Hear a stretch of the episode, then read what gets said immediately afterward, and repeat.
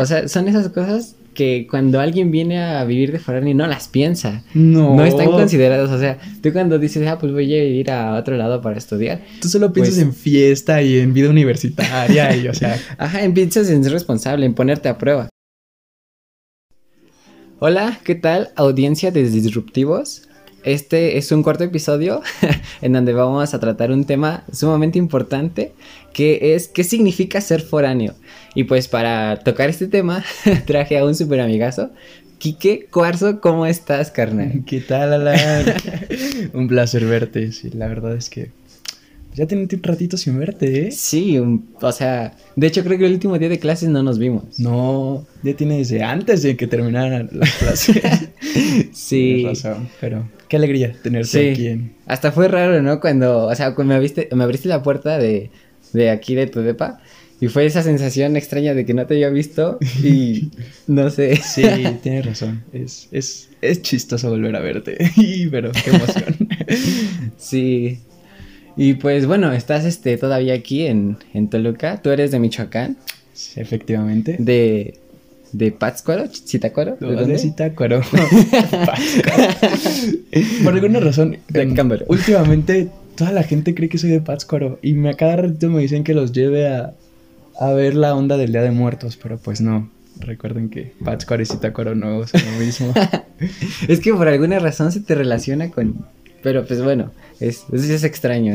El tema, vamos a empezar ya con eh, la pregunta, que, que es la pregunta. La temida pregun- pregunta. Ajá, o sea, nada más que nos platiques cómo es ese, ese, ese proceso de que ya no vas a vivir en tu casa y te vienes a otro lugar a estudiar. O sea, entre comillas, entre ¿Cómo? grandes comillas. ¿Cómo que entre comillas? ¿Qué me sabes, Alan? Te vienes a estudiar acá, este, y pues no sé si conocías a alguien, no sé si ya tenías un lugar donde quedarte, o sea, ¿cómo, cómo, cómo fue eso? Ok, mm, la verdad me gusta mucho recordarlo. Cada vez que recuerdo ese proceso me emociono porque todo empezó cuando yo nací. Em, no, pero desde que estaba chiquito yo me acuerdo que yo tenía muchas ganas de pues entrar a una universidad y por alguna razón nunca me imaginé estudiando ahí mismo en mi pueblo. Es raro, ¿no? Yo creo que desde chiquito eh, me di cuenta de, de las posibilidades limitadas que tiene el quedarte en tu pueblito. Pero desde que entré a la preparatoria, yo ya mi meta era pues a irme a estudiar a otro lugar. Yo estaba mentalizado a que saliendo de la preparatoria yo me iba a ir a otra ciudad. Y estaba muy emocionado. Yo creo que este proceso es muy diferente de acuerdo a cada persona. Te lo digo porque conozco amigos que me platican que fue una historia completamente diferente, que no se sentían preparados para irse o que no querían separarse de su familia.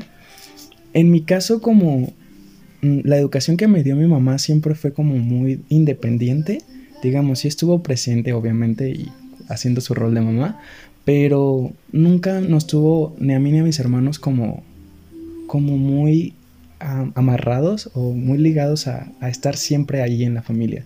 Y al contrario, creo que siempre nos, nos dio esa mentalidad de que exploremos y que salgamos y que vayamos y que busquemos.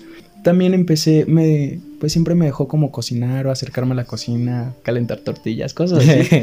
Entonces llegó un punto en el cual recuerdo que estuve como un año viviendo solo con mi papá y pues yo me, yo me encargaba de la casa, yo cocinaba, yo limpiaba, yo lavaba la ropa, que pues yo ya estaba como preparado, yo ya tenía muchos años antes de venirme a pues acá a otra ciudad, eh, viviendo de una manera semi independiente. Claramente pues uno no se independiza por completo hasta Sí. que no dejes de depender de tus papás, ¿no? O sea, literal lo que es la independencia.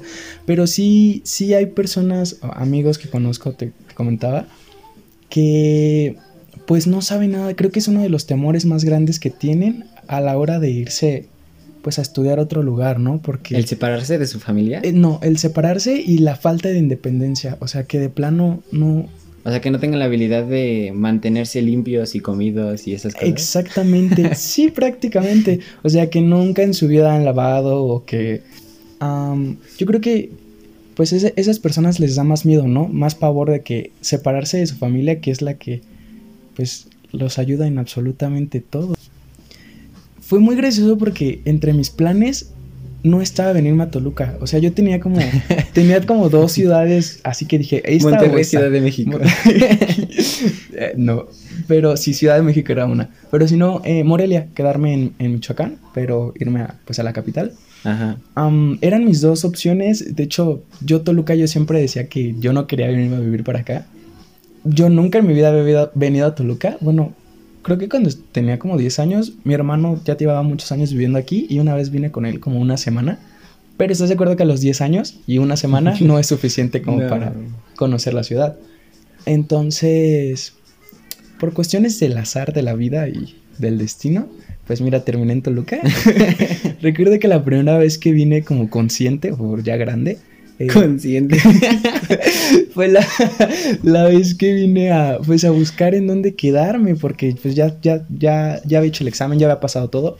Eh, o sea, ya estaba inscrito, ya íbamos, creo que faltaba una o dos semanas para entrar a la escuela. Y yo no, yo no había visitado Toluca todavía, o sea, como, no, no, sí, solamente para hacer el examen.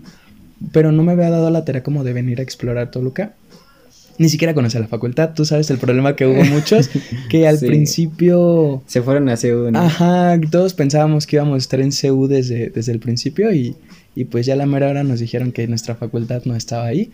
Entonces yo no conocía la facultad. Mi examen lo hice en CEU, yo creí que íbamos a estar en CEU, pues tuve que venir a conocer la facultad. Mm, me acuerdo que al principio para encontrar lugar estuve indagando en páginas de Facebook, así como de, lugares que rentan o así, porque pues no tenía tiempo, todavía no terminaba, me parece, eh, con la preparatoria como tal. Entonces, no me, no, no, me, no me había dado el tiempo de venir a, buscar físicamente. O sea, pero tú te encargaste de encontrar el lugar en donde te ibas a quedar. Sí, al principio. Em, cuando fue por redes sociales, te digo, me metí a algunas páginas de Facebook y pues sí, yo era yo, mi mamá me dijo que yo buscara y que yo me encargara de eso. Eh, y ya me había contactado con un chavo, iba a rentar, pues de hecho ahí en el Chedraui donde te vas, por ahí cerquita. Em, pero ya lo contacté, él vivía, me iba a rentar, él vive como en un fraccionamiento, era una casa de fraccionamiento, y vivía él solo en una casita de esas del fraccionamiento, entonces me iba, íbamos a compartir la casa entre los dos. Y ya, o sea, al principio yo pensaba que ahí me iba a quedar, pero el día que vine como a, allá a platicar con él, quedamos, eh, concordamos un día, me dio la dirección para yo ir a verla, pues él vive ahí, entonces para platicar con él y ver cómo estaban las cosas. Y vine con mi mamá, entonces pues mi mamá no me dejó, como que a la mera hora se, se arrepintió porque vio que el chavo estaba, creo que tenía veintipoquitos años, no, no sé exactamente, pero no, no estaba grande. Entonces, pues mi mamá creyó que íbamos a hacer mucha fiesta, algo así, no sé, como que lo vio muy poco serio. Se cancela todo. Se cancela todo. Y ya me dijo que además, em, pues para llegar de allá a acá, tenía que tomar dos camiones. Y me dijo mi mamá, pues que, que, le, que le daba pendiente, que, que estuviera como bajando del camión tanto, bla, bla, bla, bla. El chiste es que, pues bueno, ya al final me dijo que si me quería quedar ahí me quedara.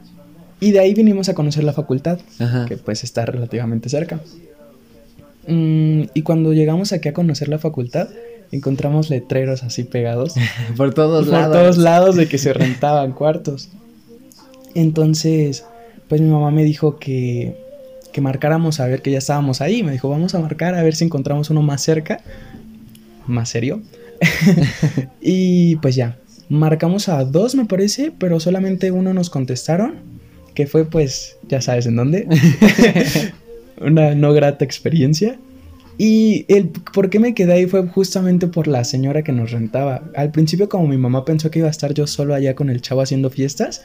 Y ya cuando la señora que nos iba a rentar, o bueno, que me rentó, em, aquí cerca de la facultad, pues ella fue la que nos mostró los cuartos y fue la que habló con mi mamá y la señora desde el principio le dijo a mi mamá que ella nos iba a cuidar y que iba a estar al pendiente. Pero pues ya ves que luego se lo tomó demasiado en serio. Se lo tomaba demasiado en serio. Entonces convenció a mi mamá, obviamente, o sea, pues fue un contraste muy grande de que allá solo con otro chavo fiesta, acá, este, quien lo, lo cuide, exactamente. que lo vigile. Y le dio como más seguridad. Yo no quería porque desde el principio le dije, mamá, esto no me da buena espina, por favor, no me dejes aquí.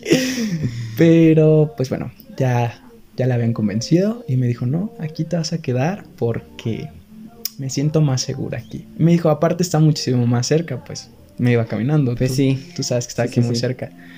Y bueno, y al final me accedí y le dije, bueno, pues la verdad no me importa mucho, el chiste es que no me quede tan lejos, que era lo que yo no quería.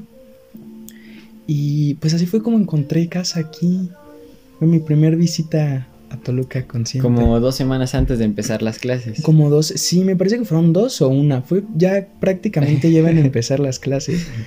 Y pues ya, no creo que fueron dos porque a la semana fue cuando traje mis cosas. No, yo creo que sí fue una, porque cuando traje mis cosas, luego luego me quedé, ya traje mis cosas y me quedé a dormir ya ese día. Creo que llegué un viernes, me parece. O el domingo. No me acuerdo, fue un fin de semana. Me acuerdo que no llegué un día antes porque nunca me ha gustado como... A la mera hora. A la mera hora. sabes que no. Entonces no me acuerdo si llegué dos días o tres días. No recuerdo si fue... Llegué viernes o sábado, pero... Pues ya llegué a uno de esos días. Entonces... Pues ya ahí como la casa, eh, bueno, el departamento que rentábamos nos rentaba por cuartos. Llegué y ya estaban ocupados los otros cuartos que fue ahí cuando pues conocí a mis roomies, yo no los conocía, yo no sabía con quién iba a vivir. Y te lo juro que era también una de las partes más eh, que más me emocionaban y me preocupaban al mismo tiempo. Había leído muchos blogs acerca de que uno de los mayores problemas cuando eres foráneo es que pues te toca convivir con cada gente o con personas muy distintas a ti o, que terminan conflictuándose o peleándose o cosas de ese estilo. Y yo no quería eso, obviamente pues creo que ya nadie quiere eso estaba muy emocionado cuando, cuando yo llegué, ellos todavía, creo que ellos sí llegaron todos el domingo, un día antes. Y uno, no me acuerdo quién, pero uno de los, éramos cuatro, yo y otros tres. Uno de ellos llegó el lunes, o sea, él sí llegó antes de empezar las clases. Creo que empezamos a la una las clases el primer semestre. Ajá. Y él llegó como a las 11 de la mañana, o sea, ya nada más llegó a, dejar sus cosas y vámonos a la escuela. Entonces, estaba muy emocionado, pero ya cuando, cuando llegaron todos, pues la señora, nuestra niñera, rentera niñera, llegó a, pues a, a, presentarnos entre nosotros, estuvimos platicando y todo muy tranquilo, los primeros días casi no nos hablábamos. Luego tuve la, fue muy gracioso porque pues uno de ellos, Santiago, pues teníamos las mismas clases, que no es que estábamos en el mismo salón. Sí. Entonces. Se hicieron súper parecidos. o sea, fue muy gracioso porque uno de mis roomies, así, de la nada, que no conocía, y le tocaron todas las mismas clases que yo, o sea, compartíamos la misma, el mismo horario en el mismo lugar.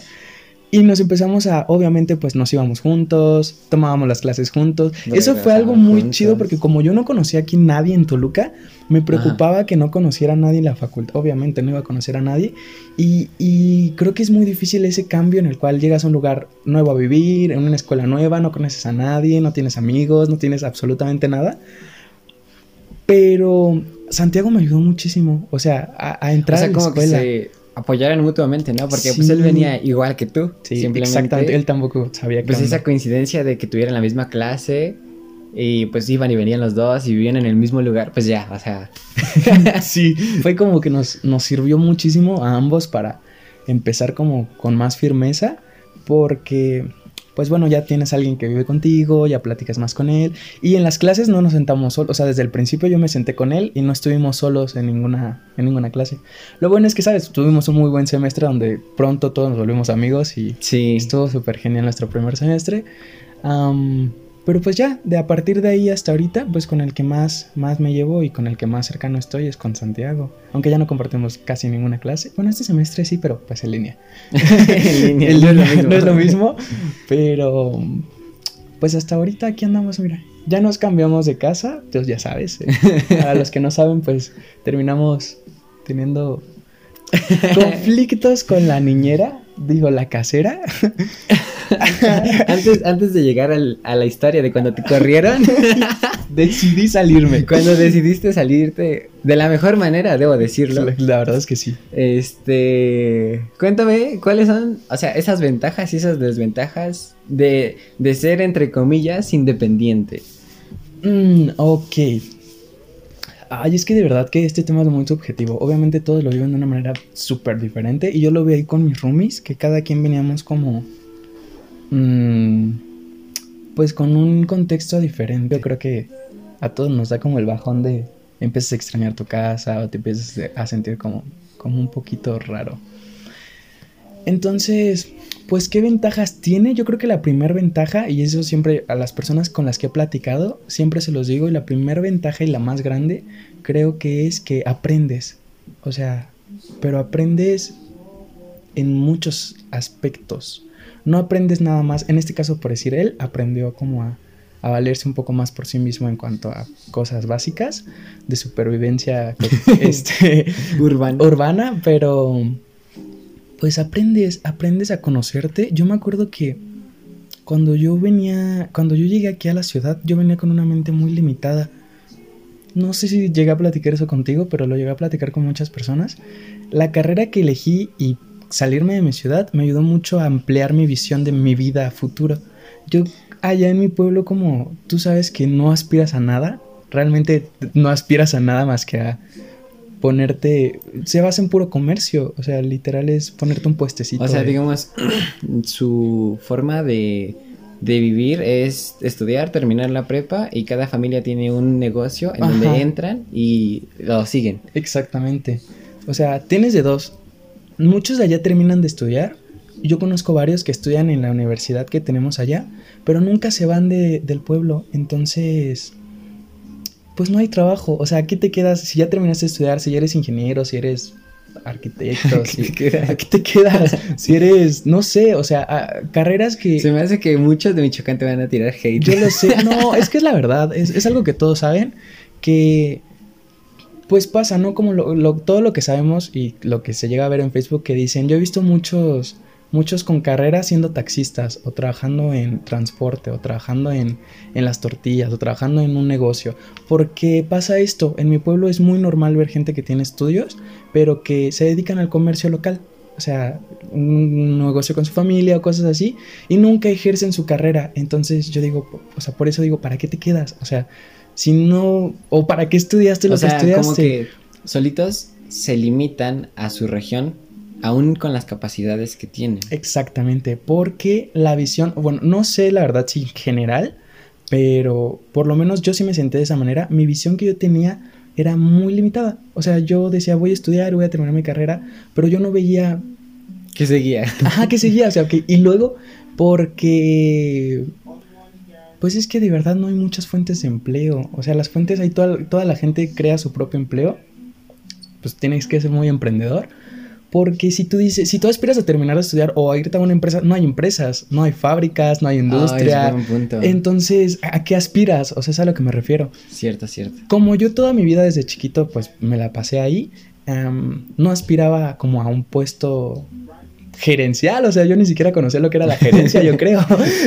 ¿Qué es un gerente? Entonces, tenía, tenía una visión muy limitada. Cuando llegué aquí a Toluca, y empecé mis primeras clases, yo me acuerdo que nos preguntaban siempre, ¿cómo te ves de aquí a cinco años? ¿Cómo te ves? Es la típica dinámica. Exacto, lo más básico. Y yo siempre les decía, pues con un buen empleo. o sea, como, como, lo que aspiraba era nada más a tener un empleo. ¿Qué es lo que nos han recalcado en la carrera? Pues bueno, lo que más se me ha quedado es que no tenemos que aspirar nada más a tener un empleo, sino a, a, tener nosotros nuestra empresa. O, o sea, más allá de nada más buscar un sueldo y, y ya. Mm, entonces, mi visión se amplió bastante. Yo te lo juro, te lo juro que yo, cuando me llegó, un maestro creo que una vez me dijo que si yo no me veía siendo eh, directivo o, el gerente o cosas así, yo le dije que no. O sea, le dije, yo, yo no me siento capaz de, de, tener a mi mando personas, o sea, porque no, no, no me veía como, como que se me hacía raro imaginarme yo teniendo un puesto tan grande cuando desde chiquito lo único que aspiraba era ir a buscar un empleo. O sea, no sé si me Como que esa ideología y esa forma de percibir la vida es complicado que llegue allí porque, o sea, su, su modo de vida es totalmente distinto, ¿no? Es, pues también siento que sería más tranquilo y que tendría sus ventajas, pero sí es cierto, o sea, esa esa decisión de venir y las clases y los profes y todas las ideas que te dan y los comentarios que hacen, pues sí hace que, pues supongo que sí llegó, te me, llegó. Me hicieron mucho, resonaron muchísimo las ideologías de la ciudad. No es lo mismo, obviamente, las ideologías que tiene una persona de ciudad a los que tenemos una persona de pueblo. Digo, Y, y, si, si Tácoro como tal ya es una ciudad también, Sí, es lo solamente que te iba a que, decir. como tiene muchos, o sea, todavía tiene mucho la arraigada la cultura como más pueblerina. Es- apenas está haciendo como el cambio con nuestra generación que estamos como motivando más, pero pues tiene alrededor comunidades todavía muy cerca de, de- del centro que influyen muchísimo. Yo he convivido muchísimo en, en esas comunidades y he visto cómo hay todavía personas que los, las mujeres de plano no estudian y los hombres, o sea, si terminaron la primaria se sienten muy orgullosos de ellos mismos porque saben que a lo que se van a dedicar no es a estudiar ni a, o sea, se van a quedar con la huerta de la familia, se van a quedar con el ganado, o sea, se va a seguir A trabajar las Ajá, tierras. trabajar las tierras, entonces no necesitan relativamente pues estudiar, porque O tal vez no ven que podrían mejorar ese, ese aspecto, ¿no? Exactamente. Se limitan. Es a lo que me refiero. De acuerdo a la región, nos vamos limitando cada vez más. Porque digo, probablemente ellos sí tengan ganas de ah, comprar sí, o sea, el ¿quién terreno no? de al lado y, y hacer más árboles o tener una casa más grande. O sea, sí, pero las herramientas que ellos creen tener no, o las herramientas que creen que necesitan no son las mismas que creemos nosotros. O sea, ellos no, ellos piensan que el estudio no es una herramienta que les va a ayudar a ellos a, a hacer crecer su huerta o a hacer crecer sus animales, o sea, Y en cierta manera tienen razón. exactamente, o sea, sí. realmente sí tienen sí, razón sí. porque pues sí es verdad, mientras ellos aprendan bien la técnica, aprendan bien a trabajar las tierras, aprendan bien lo que es suyo y, y- y cómo, cómo trabajarlo para que sea fructífero, pues no necesitan como tal terminar la preparatoria. Entonces, Saber de integrar. saber de integrales o... Que hasta el punto, pues, o sea, se, se nos daba, pero yo no he vuelto a utilizar una integral en mi vida. Tampoco. Yo me acuerdo que me encantaban matemáticas, pero en mi vida he utilizado.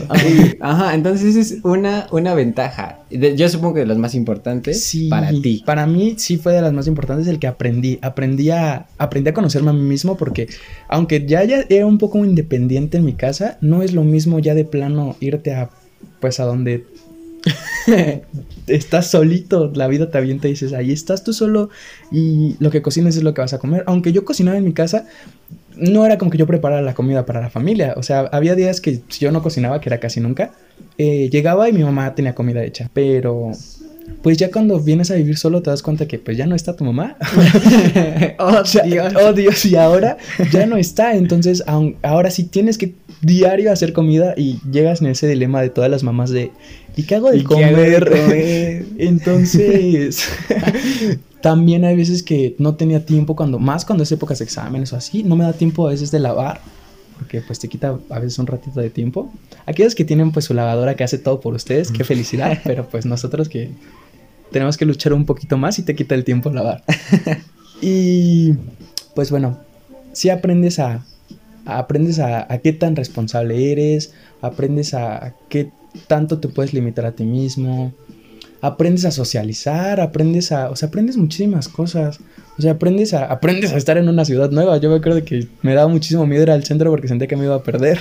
Pero te asaltaron, ¿no? En el centro. me asaltaron la primera vez que vine a dejar mis papeles a la facultad. O sea, fue una cosa horrible. Perdón, perdón. O sea, no, no, no somos así, pero sí pasa mucho. Y, y fíjate que a partir de ahí también como que me ag- agarré un poquito de miedo. Porque literal era la primera vez, esa sí fue la primera vez que vine así a Toluca. Yo vine con mi hermana, veníamos, solo me acompañó a dejar mis papeles.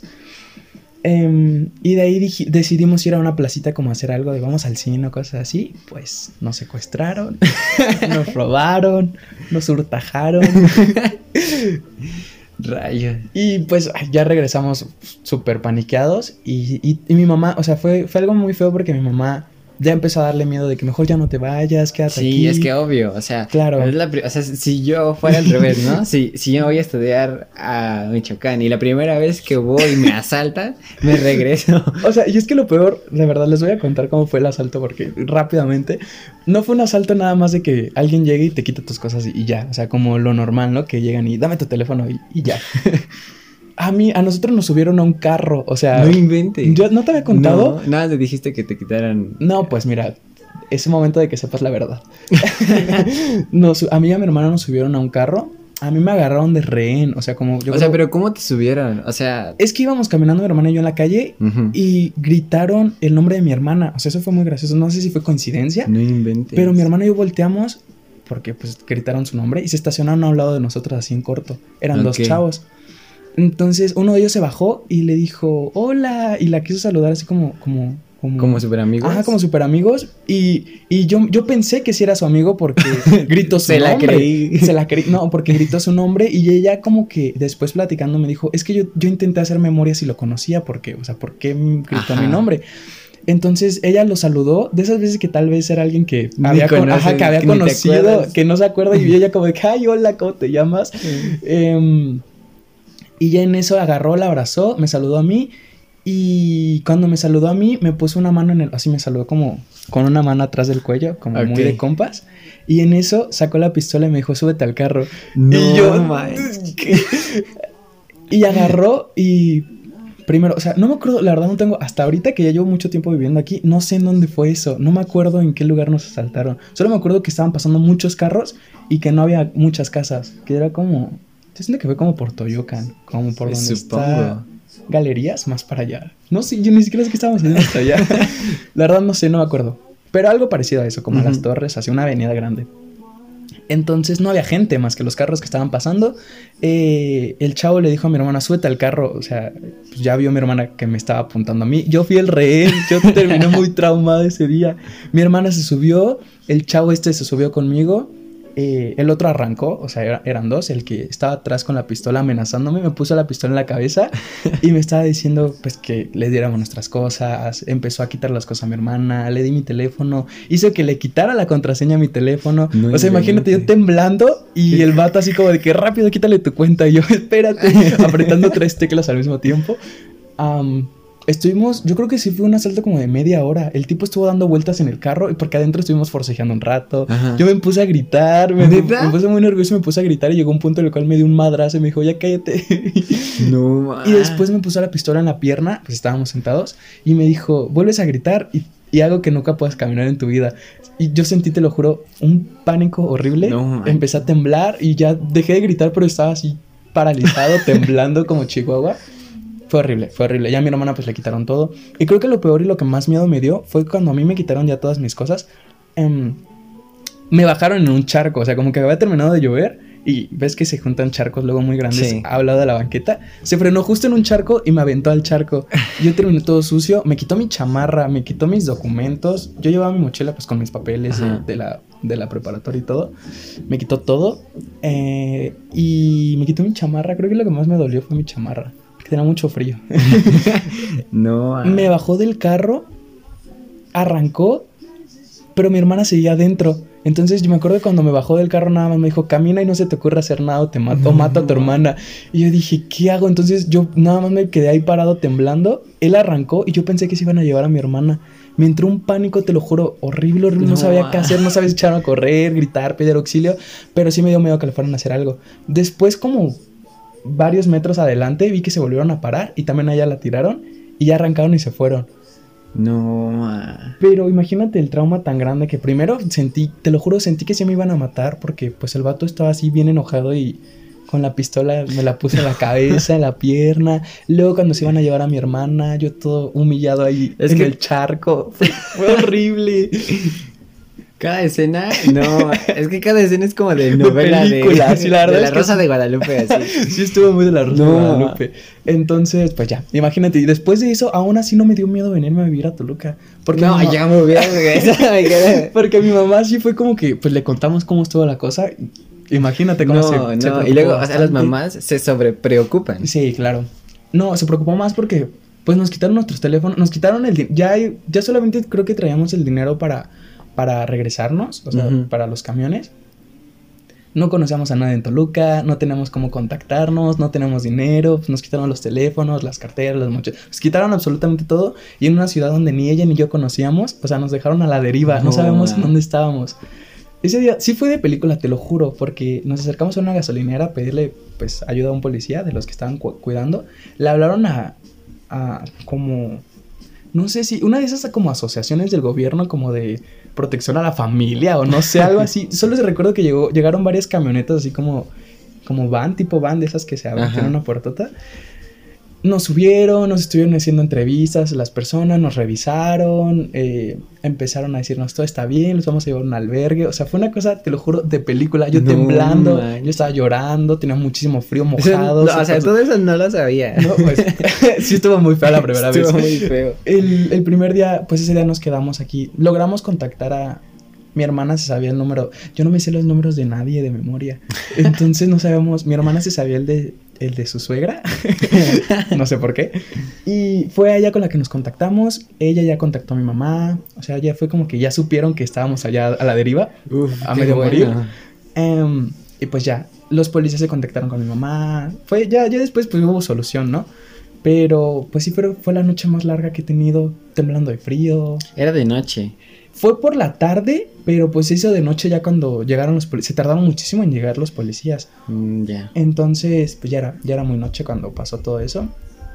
Pasamos la noche aquí, hasta el día siguiente nos fuimos. Entonces fue, fue muy feo, la verdad es que estuvo muy feo. Pero aún así no me dio miedo. o sea, ¿Qué, qué onda contigo, no? yo tenía tantas ganas como de explorar que yo dije, pues yo creo que esos Bien obstáculos... positivo. Súper positivo. Esos- Hoy me pasó, ya no me va a pasar. como que cada error te hace más fuerte, ¿no? Entonces, pues me animé. Mi mamá me dijo que lo pensara, que era pues mi decisión. Yo le dije que sí. La verdad, yo sí tenía mucho miedo, pero dije, me sirve para ahora tener más cuidado. O sea, nada más Uf. intentaré salir menos.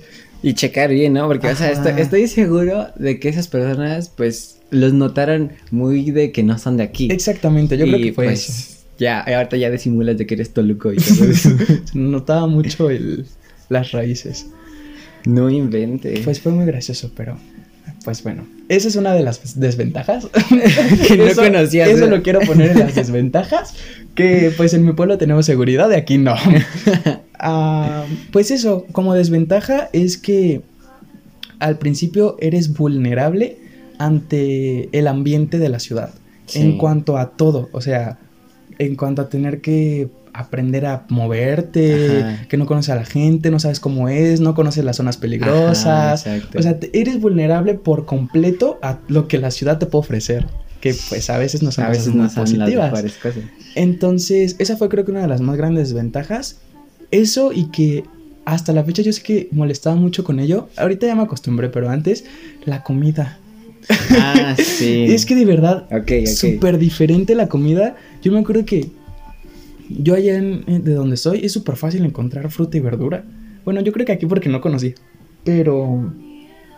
Pero se me hace muy difícil encontrar verdura que estuviera bonita. Todo estaba muy verde, muy aplastada. o- Bueno, pero yo, No sé. yo voy a comentar que ese detalle es justamente de esta zona, o sea, porque estamos cerca de la facultad y realmente no hay algo, pero o sea, cerca de un Cualquier otro lugar, yo siento. ta- probablemente sí, ¿eh? Tal vez Diosito me puso en la zona más. la zona con, con menos con menos vegetales. vegetación. tú pero, vas a comer marucha todos los días.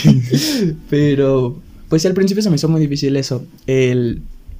Pues encontrar. Yo buscaba lo que yo, yo. A lo que yo estaba acostumbrado. Y aquí lo llamaban de otra forma. O no ¿Cómo lo encontraba.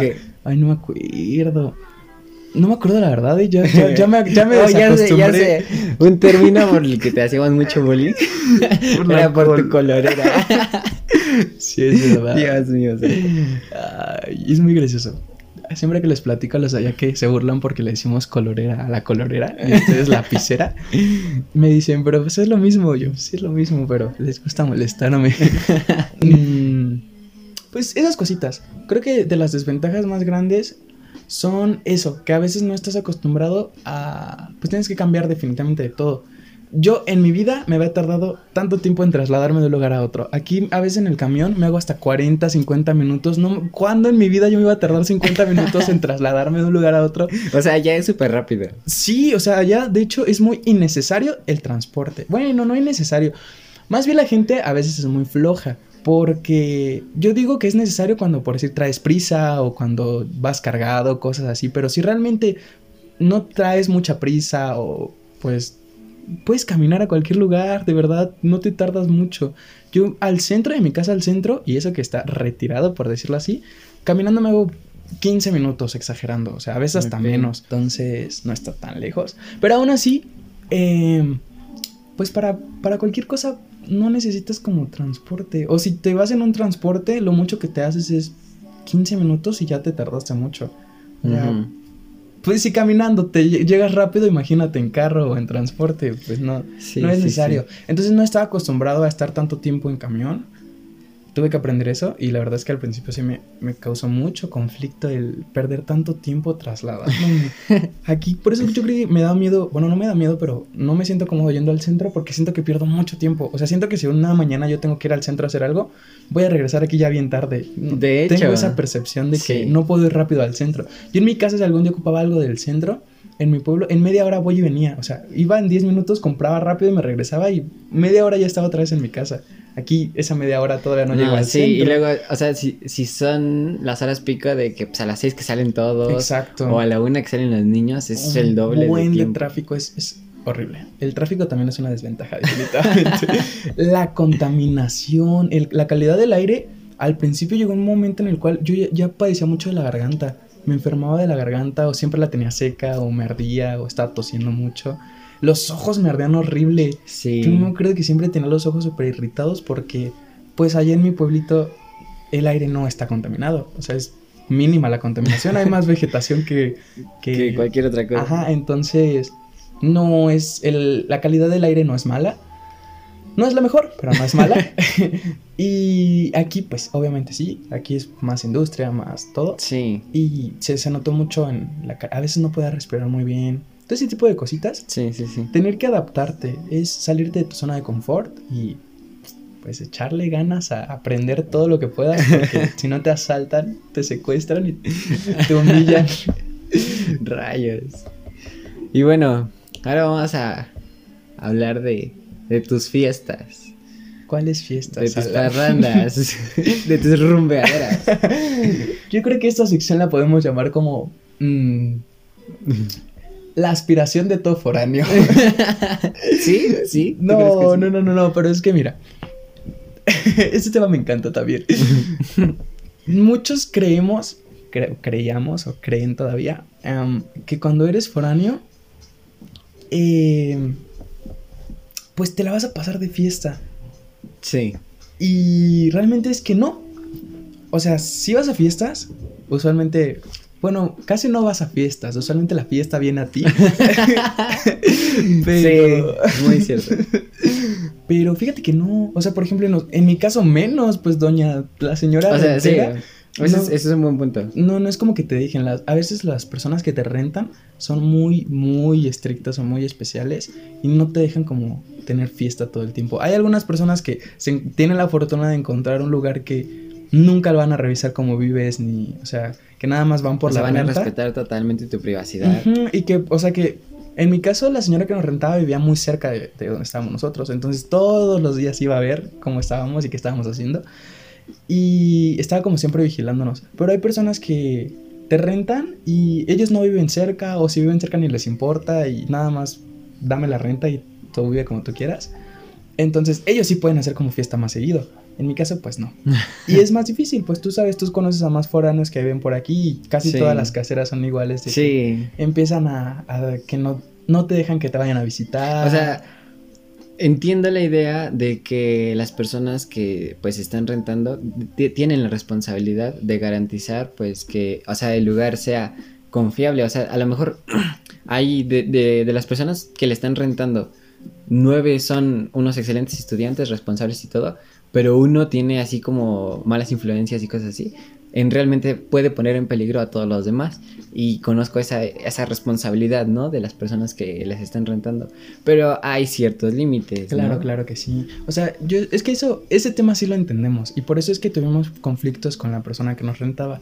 Eso lo entendíamos. Entendíamos que, pues al final de cuentas, tampoco es muy fácil para alguien que renta un inmueble, este, pues no estar al pendiente del estado o la condición en la cual se encuentra o de las personas que viven dentro de tu casa. Pero como tú dices, hay límites y esa, hay personas que no entienden ese límite, que aunque pues puedan ir a vigilar eh, de vez en cuando, que esté bien las cosas o que, es, o que sean serviciales de que se te ofrece algo, porque la persona esta, la señora, confundía eso de ser servicial. Ella decía, es que yo estoy aquí para lo que necesiten, ¿no? O sea, como que sentía que hostigarnos era era estar... Dar un buen servicio. eh, dar un buen servicio. como esos meseros que vas a un lugar y que están ahí encima de ti, que no se Ah, mueven de al lado de ti, que es como que déjanos comer en paz. Algo así, pero en versión rentera. Entonces, pues tú también llegaste, llega a contar cómo invadía nuestra privacidad, Sí. para todo nos quería acusar con nuestros papás, o sea, como que no entendía que ella estaba viviendo con personas de alrededor de 20 años, que pues ya somos adultos hasta cierto punto y que tenemos que empezar a, pues a responsabilizarnos por nosotros mismos. Y pues ella cosas muy básicas como que fuera a verte tu novio, en el caso de las muchachas que si su novio la iba a visitar, ya la señora le hablaba a sus papás para acusarla y era como de que señora respete su privacidad y o sea, ella tiene derecho a estar con su novio o hacer lo que ella quiera, ¿no? Cosas de esa índole. Aún así, pues tiene razón. El chiste de aquí es que para todos aquellos que se van a, a ir de foráneo, créanme que no es tan padre eh, la vida fiestera como una vez se lo imagina. Te encuentras con más responsabilidades y te vuelves una señora. y empiezas como a... Bueno, yo creo que están las dos partes de la moneda de que una, o empiezas a madurar y a, a irte transformando en la señora de los gatos, o a de plano... Pues Te dejas ir. ¿no? rebeldía extrema Sí, sí, y sí. que te termines saliendo de la facultad porque repruebas todo, o sea, es como difícil encontrar un balance, que es como lo que yo he intentado encontrar, que sí como que me, me enfoco en, pues en mí, en mi vida, pero también intento como, pues darme tiempo para salir, para estar con mis amigos, cuando haya oportunidad, pues ya sabes, los invito y a veces compartimos, hacemos fiestecillas improvisadas. O sea, tener como un poquito de ambas, pero no irte a los extremos. Siempre como que el equilibrio o estar mm, en medio es, es lo mejor, ¿no? Sí. Y hay rachitas, tú sabes, también hay... ah, hubo un momento, un- casi un semestre que no hicimos fiesta No. para nada, ya teníamos meses sin salir a hacer nada. Y también hay otros, otros meses donde todos los fines de semana estamos tomando. Es como... Pues como que hay momentitos, ¿no? Sí. Para todo. Pero pues sí, nada más hay que ser responsables. Yo usualmente no salgo mucho a fiestas, a, o sea, salir literal a otro lugar, porque uno de los problemas también de vivir en la ciudad es que ya no hay transporte en la noche. Entonces, si la fiesta quedaba a dos horas de distancia de aquí, después como me regreso y te tienes que quedar, pues a ver en dónde. ¿En dónde? Y pues tiene sus cosillas, ¿no? En mi pueblo, por ejemplo, es diferente. Yo salía más en la noche porque pues está más cool salir en la noche. Pero había, era más fácil. Sí, muchas veces yo llegué a ir de antro y en la noche ya no encontraba cómo regresarme porque no había taxis o, o me había terminado el dinero en, en- en el alcohol o cosas así. Y me regresaba a mi casa caminando. Y sin problema, llegaba súper tranquilo. Órale. Entonces, pues tiene sus ventajas y Y desventajas. también supongo porque, pues, no, o sea, aquí, si tú sales de un antro súper tarde caminando, eh, corres Es- muchísimo sí. riesgo. te secuestra. Volvemos a lo mismo. Hay que tener cuidado con los secuestros y los asaltos. Exacto, allá pues. Aunque también obviamente hay cierto peligro. No voy a decir Sí, que, sí, que estás exento de que te pase algo. Am, no es el mismo. O sea, yo cuántas veces estaba allá en la noche solito hacia las 3, 4 de la mañana caminando y nunca en mi vida me han asaltado. Es muy difícil escuchar como asaltos que, que se den ese tipo de cosas allá. Así que mm, sí he tenido una vida más social desde que estoy aquí foráneo que cuando estaba allá, pero Es necesario el balance. ¿no? es necesario el balance, sí. Sí. Ok. Y bueno, hay que hablar de cómo fue, por qué te saliste de donde estabas rentando y cómo fue esa salida. ok, eso tiene que ver con los últimos dos puntos que tocamos, que fue cuidado con los renteros y balance en tu balance. social. Ah, am, bueno, creo que ya les contextualicé que la persona que nos rentaba era muy, muy, ah, como intensa, lo podemos decir. Mm, No sé cómo decirlo. Era muy peculiar. Estaba como todo el tiempo vigilándonos, eh, siempre encima de nosotros. O sea, a veces lo, yo lo relaciono así. Yo no, no, no digo que sea una mala persona porque yo sé que sus intenciones no eran malas, o sea, nunca fue como perjudicarnos, al contrario, pero no lo hacía de la mejor manera. Eh, a veces se entrometía demasiado, no respetaba nuestra privacidad, nos regañaba por cualquier cosa. O sea, si tú crees que por irte a vivir a otro lugar ya no va a estar tu mamá regañándote porque no has tendido tu cama, estás muy equivocado porque las renteras pueden tomar ese rol en la familia. A veces nos regañaba porque, pues es que de verdad hay ratos, bueno, yo creo, cada quien, ¿no? Pero a mí sí me llegó a pasar que estaba a veces tan ocupado eh, haciendo tareas o así que se me olvidaba atender mi cama o decía, pues al ratito la atiendo o lo posponías, ¿no? O sea, no creo que, pues a muchos nos ha de pasar que a veces, no es diario, pero sí de vez en cuando o llega a pasar que tu cama no está atendida.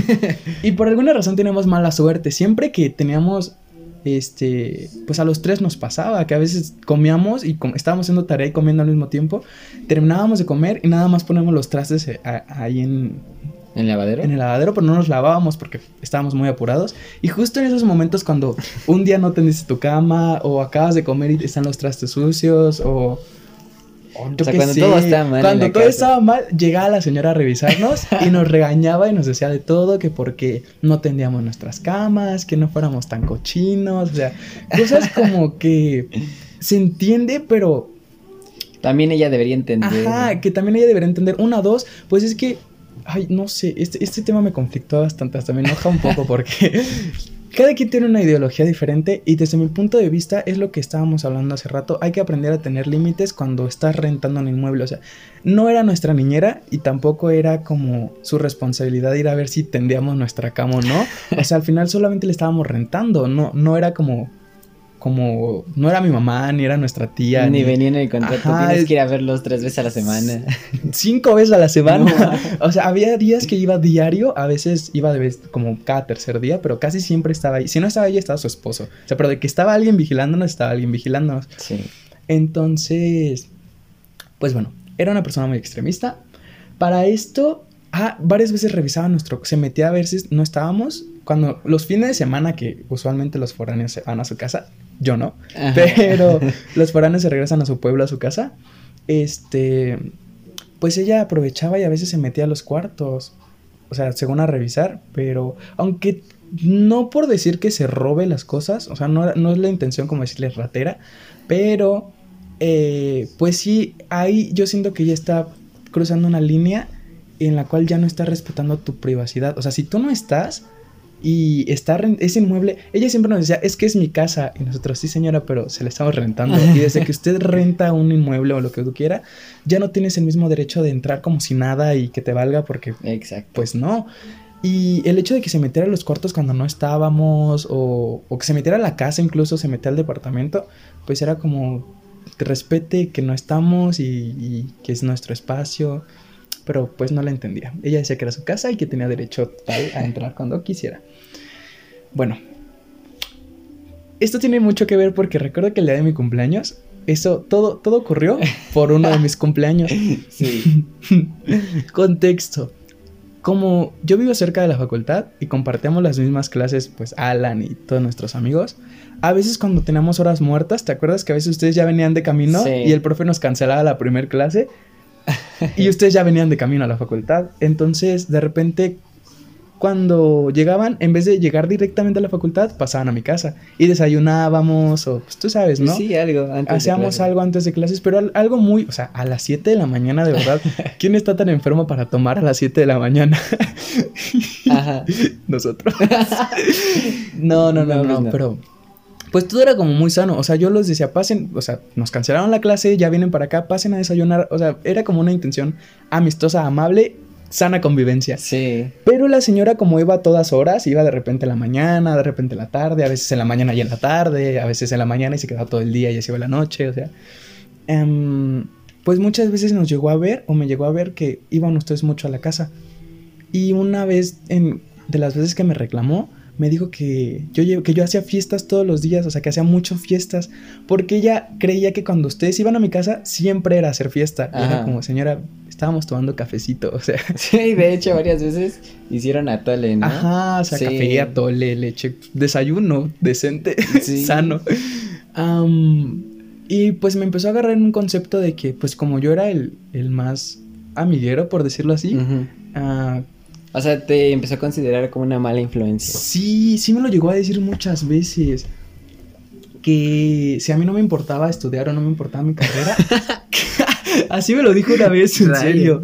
Que si no me importaba mi carrera y no me importaba estudiar, pues que no molestara a mis demás compañeros. Pero si estás de acuerdo que yo no los molestaba. O sea, una cuando estaban, intentábamos siempre ir cuando ellos no estaban, que eran los fines de semana, que se iban al pueblo y me dejaban solo. Ajá, y también porque ellos tenían clases justo cuando nosotros no. Exactamente. O sea, estábamos como coordinados para no molestar a mis demás compañeros. Y las pocas veces que llegamos a ir cuando ellos estaban, yo primero les preguntaba a ellos que, que si tenían problema o algo así. Y nunca fue como que los obligáramos. y siempre como que respetamos su, pues, su espacio, ¿no? O sea... Pues era, era, era un acuerdo mutuo. En- también tenemos reglas internas ahí con mis roomies y era algo que ya habíamos llegado a ese acuerdo que si que cualquier cosa pues lo platicáramos entre todos y que si estábamos de acuerdo pues que no había ningún problema porque ese tema ya lo habíamos tocado el de llevar amigos o cosas así y todos llegamos a esa conclusión de que no había problema mientras hubiera respeto hacia hacia pues los demás no y pues ustedes se llevaban bien con ellos Sí. Santiago iba con nosotros Pues de hecho, la mitad o más de la mitad de los roomies pues estaban con nosotros cuando llegaban a, es a cierto estar ahí. Entonces, nunca fue como realmente conflicto con ellos, sino que la señora me decía que yo los conflictuaba a ellos, pero Ajá. pues que yo sepa, no. Que, que yo sepa, ¿verdad? Probablemente. Sí. Santi fue y Santi dijo, es que... no- ah". ya no lo aguanto. pero bueno, después de mucho tiempo este, regañándome la señora, porque según ella yo hacía muchas fiestas, el día de mi cumpleaños, ese día sí hicimos fiesta. Sí. Ese día me acuerdo que tomamos en mi casa y llevaron las patonas, unas grandotas. Sí. El chiste es que como la señora revisaba nuestra basura, yo no tiré las botellas a la basura porque las iban a ver. O sea, Ajá. no, no las podía tirar a la basura porque su esposo a veces revisaba la basura y pues si las veía me iba a ir como en feria. Porque esa vez sí fue de, este, de contrabando. Esa vez sí no le, no le avisé a la señora. Entonces, guardé las botellas en mi cuarto. Yo dije, después las tiro. Pero empezó como esta onda como muy ecológica. Y mis planes, yo creo que sí les llegué a contar. Yo las Sí. quería cortar para hacer, utilizarlas de macetas. Nada más que nunca, pues nunca las corté. O sea, de esas cosas que pospones mucho tiempo. mucho tiempo. Habían algunas botellas. Empezamos a juntar este envases de caguama. Porque de esas veces que vas y pides, la, la pagas con importe. Ya nunca Y ya. regresas el envase. Entonces, pues yo guardo. También las caguamas estaban, los envases en mi cuarto. Pues las botellas. Y de otra ocasión después de mi cumpleaños, no me acuerdo, como dos meses después. O sea, imagínate, dos meses después volvimos a tomar. Creo que se juntaron otras dos, tres botellas. El chiste es que habían unas botellas en mi cuarto, pues varias, de varias ocasiones. Y un día la señora entra y las Y ve dice, madre, y dijo, madres, güey. este chaval. Este chamaco ya me chamaqueó. Em, Entonces, pues ya me regañó horrible, que porque ella creía que esas botellas eran del fin de semana que acababa de pasar. O sea, que O sea, había hecho una fiesta así mortal. Y pues ya me regañó. Yo le expliqué que no, que eran las que yo tenía guardadas desde mucho tiempo, pero no me creyó. No sé si me creyó o no, pero le gustaba molestarme. Entonces, bueno, ya terminamos. Me dijo que, que se terminaran las fiestas y ya incluso ya yo no quería ni siquiera... Como que sí hubo un tiempo en el cual yo ya ni siquiera los invitaba a, a desayunar o así. sí. Porque yo sentí que sí, por todo ya se iba a enojar. O sea, como que ya me tenía muy vigilado. Estaba muy tenso el Mm, asunto. Ajá, yo estaba muy tenso. Y hubo un tiempo en el cual ya no, o sea, con trabajos y entraba yo a la casa. ya no quería ni llegar a verla porque siempre la iba a encontrar ahí. Para esto, en donde nosotros rentamos el departamento, en la misma casa, o sea, el mismo, el mismo terreno, atrás estaba el departamento de, de un- otro departamento pero rentaba a puras mujeres. En el que yo estaba éramos puros hombres y en el de allá puras mujeres. No mezclaba, que porque embarazos no deseados, tú entiendes, ¿no? Entonces, bueno, una vez platicando con las chavas estas porque nos pidieron ayuda para algo, no me acuerdo para qué, pero nunca habíamos, o sea, llevábamos un buen- ¿cuánto? Llevaba más de un año ahí viviendo y nunca habíamos convivido con ellas porque la señora no nos dejaba acercarnos. No nos fuéramos a violar, decía. Nada ella. más era como que saludaban si es que se encontraban en, la, salida. En la entrada, si las veíamos, pues hola y adiós, pero nunca habíamos socializado, no sabíamos sus nombres, no sabíamos nada, o sea, Real, imagínate un año y cacho y Ajá, no y viviendo- de no saber sus nombres. no saber no, absolutamente nada. Yo ni siquiera reconocía a muchas, o sea, muchas era como que a poco esta niña vive Creo que llegué a tomar clase con alguna de ellas, no me acuerdo. Em, el chiste es que una vez teníamos, había un cachito de jardín que daba, pues justamente entre su departamento y el nuestro.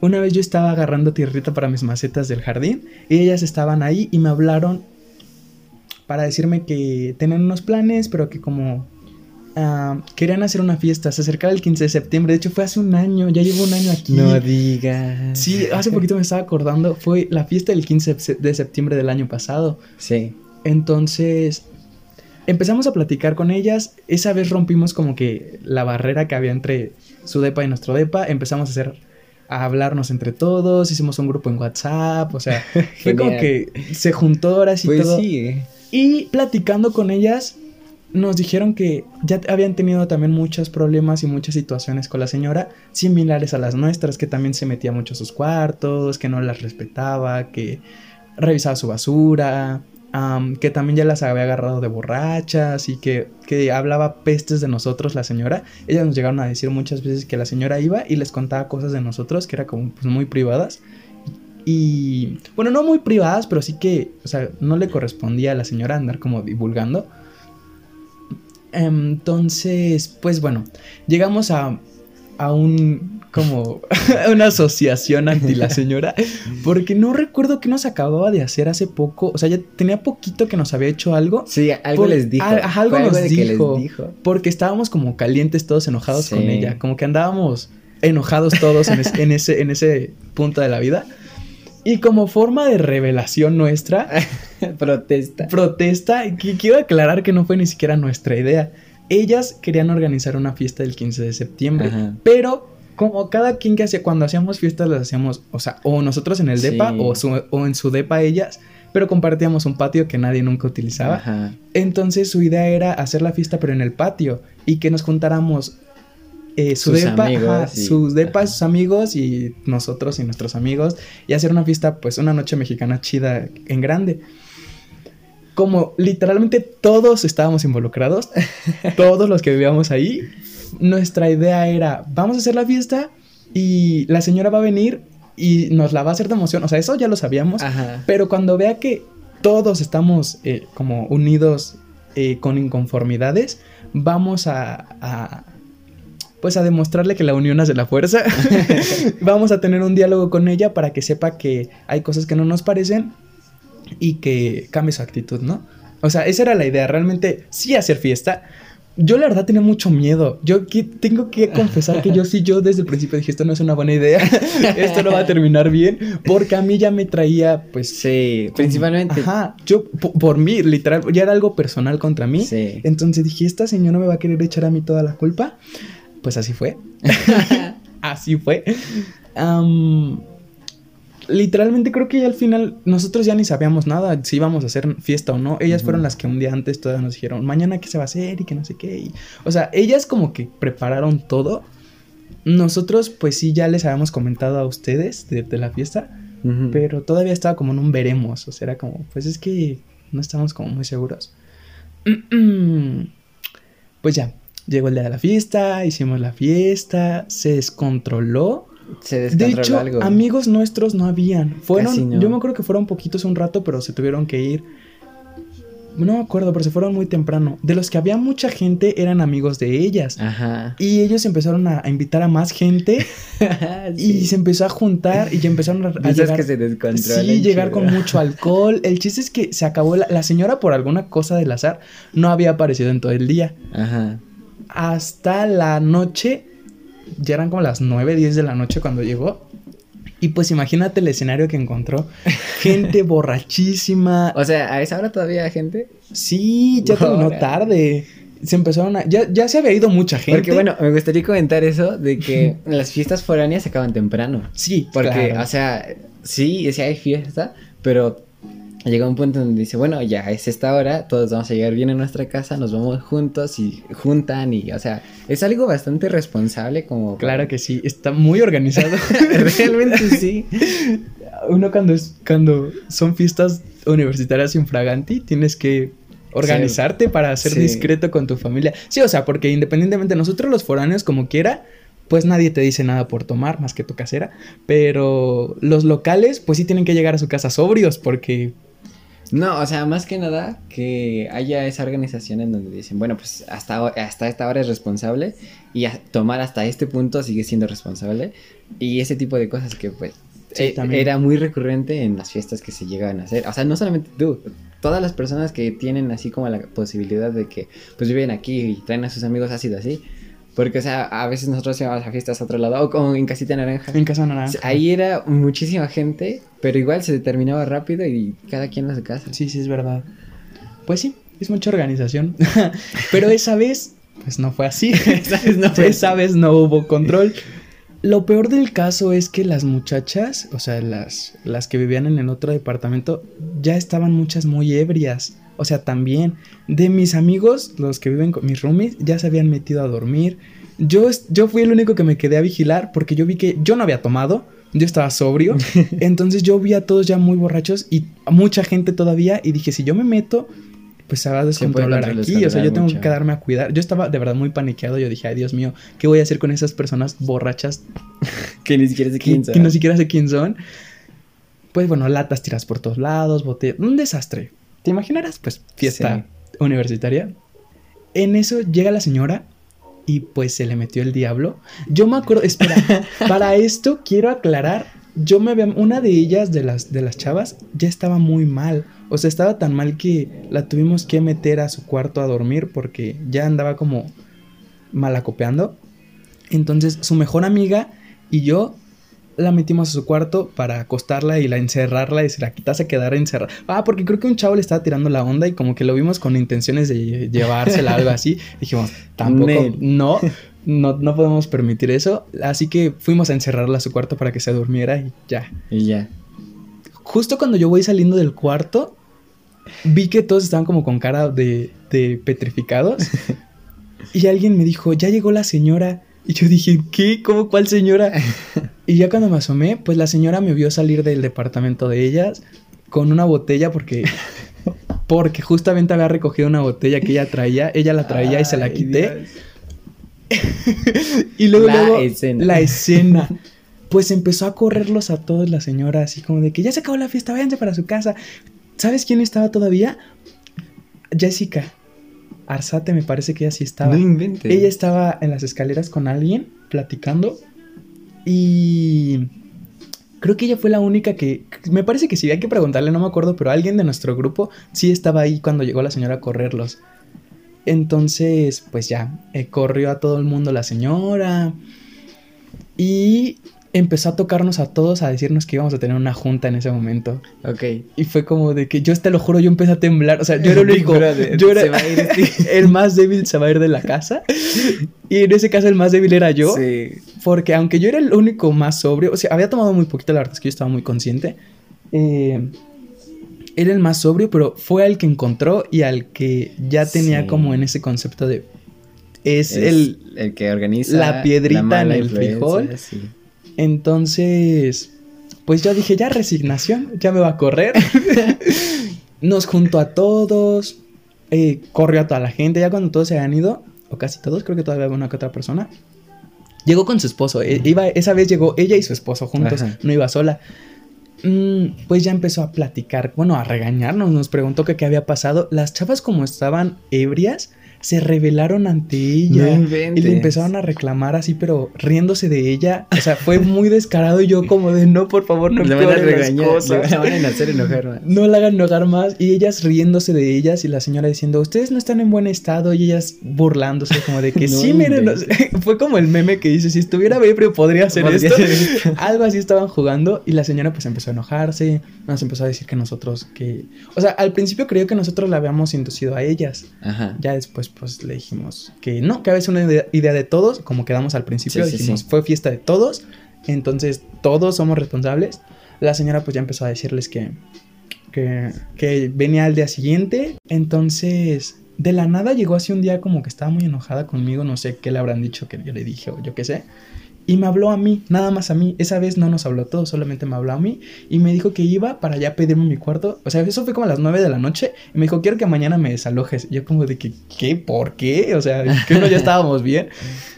Y ya me empezó a decir que, me empezó a tachar de que yo era un, de que era un narcotraficante y que yo los inducía al mal y que yo los maltrataba. Me dijo que yo los maltrataba a mis roomies y que yo los obligaba a hacer cosas por mí. O sea, me empezó a decir muchas cosas como si yo fuera un tirano, no sé.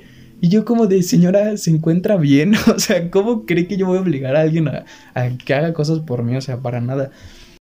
Yo le dije obviamente que no me iba a ir, o sea, de un día para otro, ¿cómo se le ocurre que a las 9 de la noche y quiero que mañana me desalojes? Al día siguiente teníamos examen, o sea, yo era como que, señora, déjeme en paz, por favor, que estoy muy ocupado ahorita. Venga el fin de semana, pero ahorita estoy muy ocupado.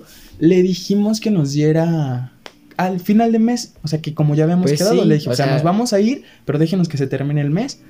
Eh, creo que ya faltaban como dos semanas nada más, ya llevo como a medio mes, algo así accedió, ya le dije que, que si el problema era la planta que las, me la llevaba, este, le dije pues que ya nos íbamos, le dije, o sea, dos semanas más, no es como que en lo que nosotros encontramos, le dije, ahorita estoy muy ocupado como para ir a buscar dónde quedarme porque estamos en exámenes, no tenía tiempo. Y aún así saliendo de la escuela siempre nos íbamos a dar vueltecitas a, ver si encontrábamos. Pero estaban llenos todos, ¿sí te acuerdas? Sí. navegamos mucho para encontrar en dónde. Entonces, para esto ya la señora después volvió a platicar con, mis roomies y les dijo que si querían quedarse, podían quedarse. Que la que quería era que me fuera yo. Que porque una vez que... Dijo, una vez muerto el perro, se termina la rabia. y yo de cámara, señora. Entonces, ella lo que quería era que yo me fuera. Pero mis roomies ya no se sentían tampoco cómodos con ella. Entonces, ah, y te acuerdas que ya se había ido Jared y llegó el susodicho, el, el sucio Dave. No me acuerdo de. Sí, sí te acuerdas. Ni sí me acuerdas. bueno, ya habíamos cambiado de roomie. Fue después de que se fue la, chava que vivía con nosotros. Ajá. Se fue ella y llegó otro chavo que era de primer semestre. Creo que iba entrando a la facultad también. No me acuerdo de Y que él nos delataba, ¿no te acuerdas? No.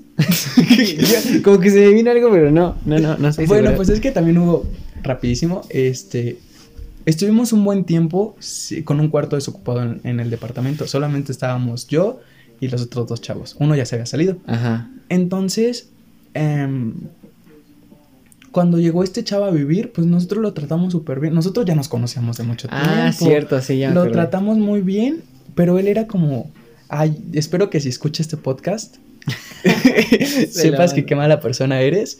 Eh, lo recibimos súper pues intentamos que se sintiera como en casa, como muy buena onda. Nunca tuvimos conflicto, pero una vez, y, para que no digan que es mentira, una vez yo llegué antes, no tuve mi última hora, entonces eh, yo era el único que iba en la mañana, creo que todos iban en la tarde. No, él y yo íbamos en la mañana y los otros dos iban en la tarde. Entonces cuando, cuando ellos estaban, nosotros no estábamos. Y cuando nosotros no estábamos, ellos sí estaban. Sí. ¿Entiendes, no?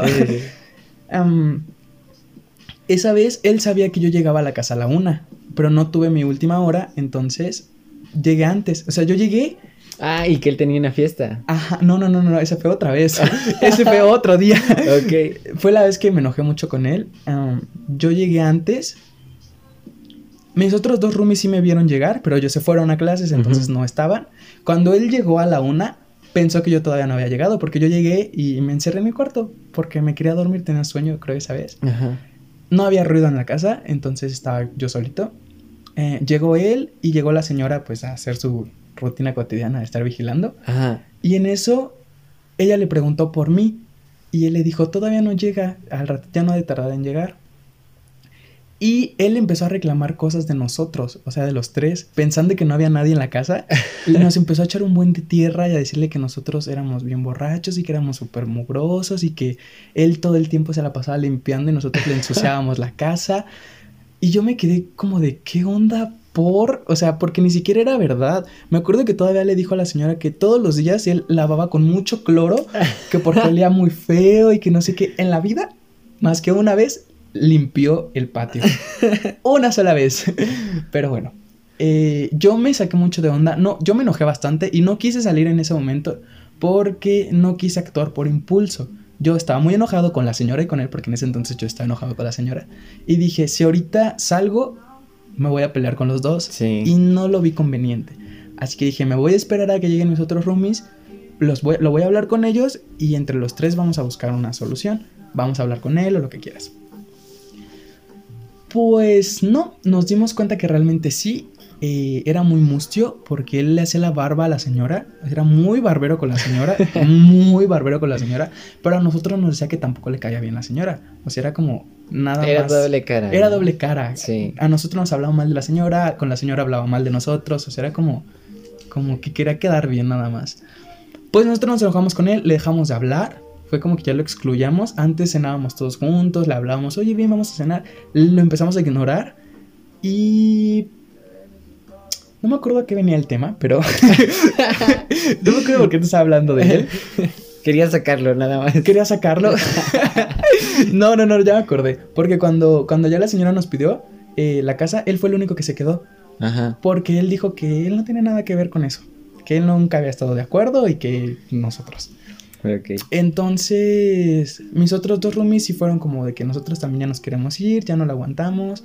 Y empezamos a buscar los tres juntos. Siempre desde que, eh, desde que empezamos a vivir juntos, hicimos como un pacto, o bueno, dijimos que nos íbamos a esforzar por quedarnos juntos toda la carrera. O sea, por no separarnos, por estar como familia, o sea, unidos. Sí. Desde la fecha, pues lo hemos logrado. O sea, nos si nos cambiamos de casa, nos cambiamos todos juntos. O sea, estamos juntos para todo. Y pues es muy padre.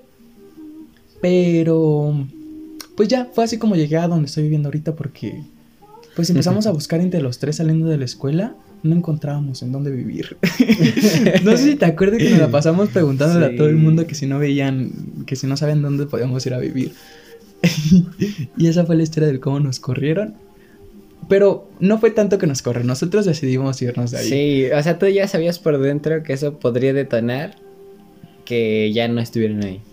Porque ya la, la tensión era tanta que una de las soluciones posibles era esa. Irnos de ahí. Sí, la verdad Sí. es que ya lo habíamos pensado muchas veces. Sí. Y pues así, miren, para que, para que vean que ser foráneo no es nada más amor y felicidad. Sí. Uno tiene que aprender a lidiar con personas en esta vida y a tomar decisiones. Y pues así ha sido mi vida y foráneo. Pues mira, esta charla estuvo bastante intensa. Muy Mm, intensa. Hay, ¿eh? hay cosas, o sea, son esas cosas que cuando alguien viene a vivir de foráneo no las piensa. No. No están consideradas, o sea, tú cuando dices, ah, pues voy a ir a otro lado para estudiar. Tú solo piensas Pues- en fiesta y en vida universitaria y, o sea... Ajá, en piensas en ser responsable, en ponerte a prueba, Ujú. pero no piensas en que pueda haber este tipo de conflictos. Claro. Y hasta peores, o sea... Sí, A nosotros como quiera, no, nunca pasó más que de diálogos, nunca nos peleamos, o sea, nunca hubo como golpes, más que diálogos, inconformidades y pues tomar acción, ¿no? O sea, ya no estamos cómodos, usted ya no nos quiere aquí, nos vamos. Es, es por eso que te mencionaba al principio que para mí la ventaja más grande que te trae el ser foráneo, ya sea para estudiar o para trabajar, irte a otra ciudad y comenzar de nuevo, es algo muy positivo porque vas a aprender muchísimo y vas a crecer mucho como persona, vas a madurar mucho, te vas a encontrar mucho y te vas a arriesgar y vas a ganar. sí. O sea, mira, yo, yo te he ganado... pones a prueba y tienes que mejorar. Exactamente, he ganado muchos amigos, he ganado otras formas de pensar, he ganado una nueva familia, o sea, he ganado tanto que a veces me pongo a pensar y digo, qué afortunado soy.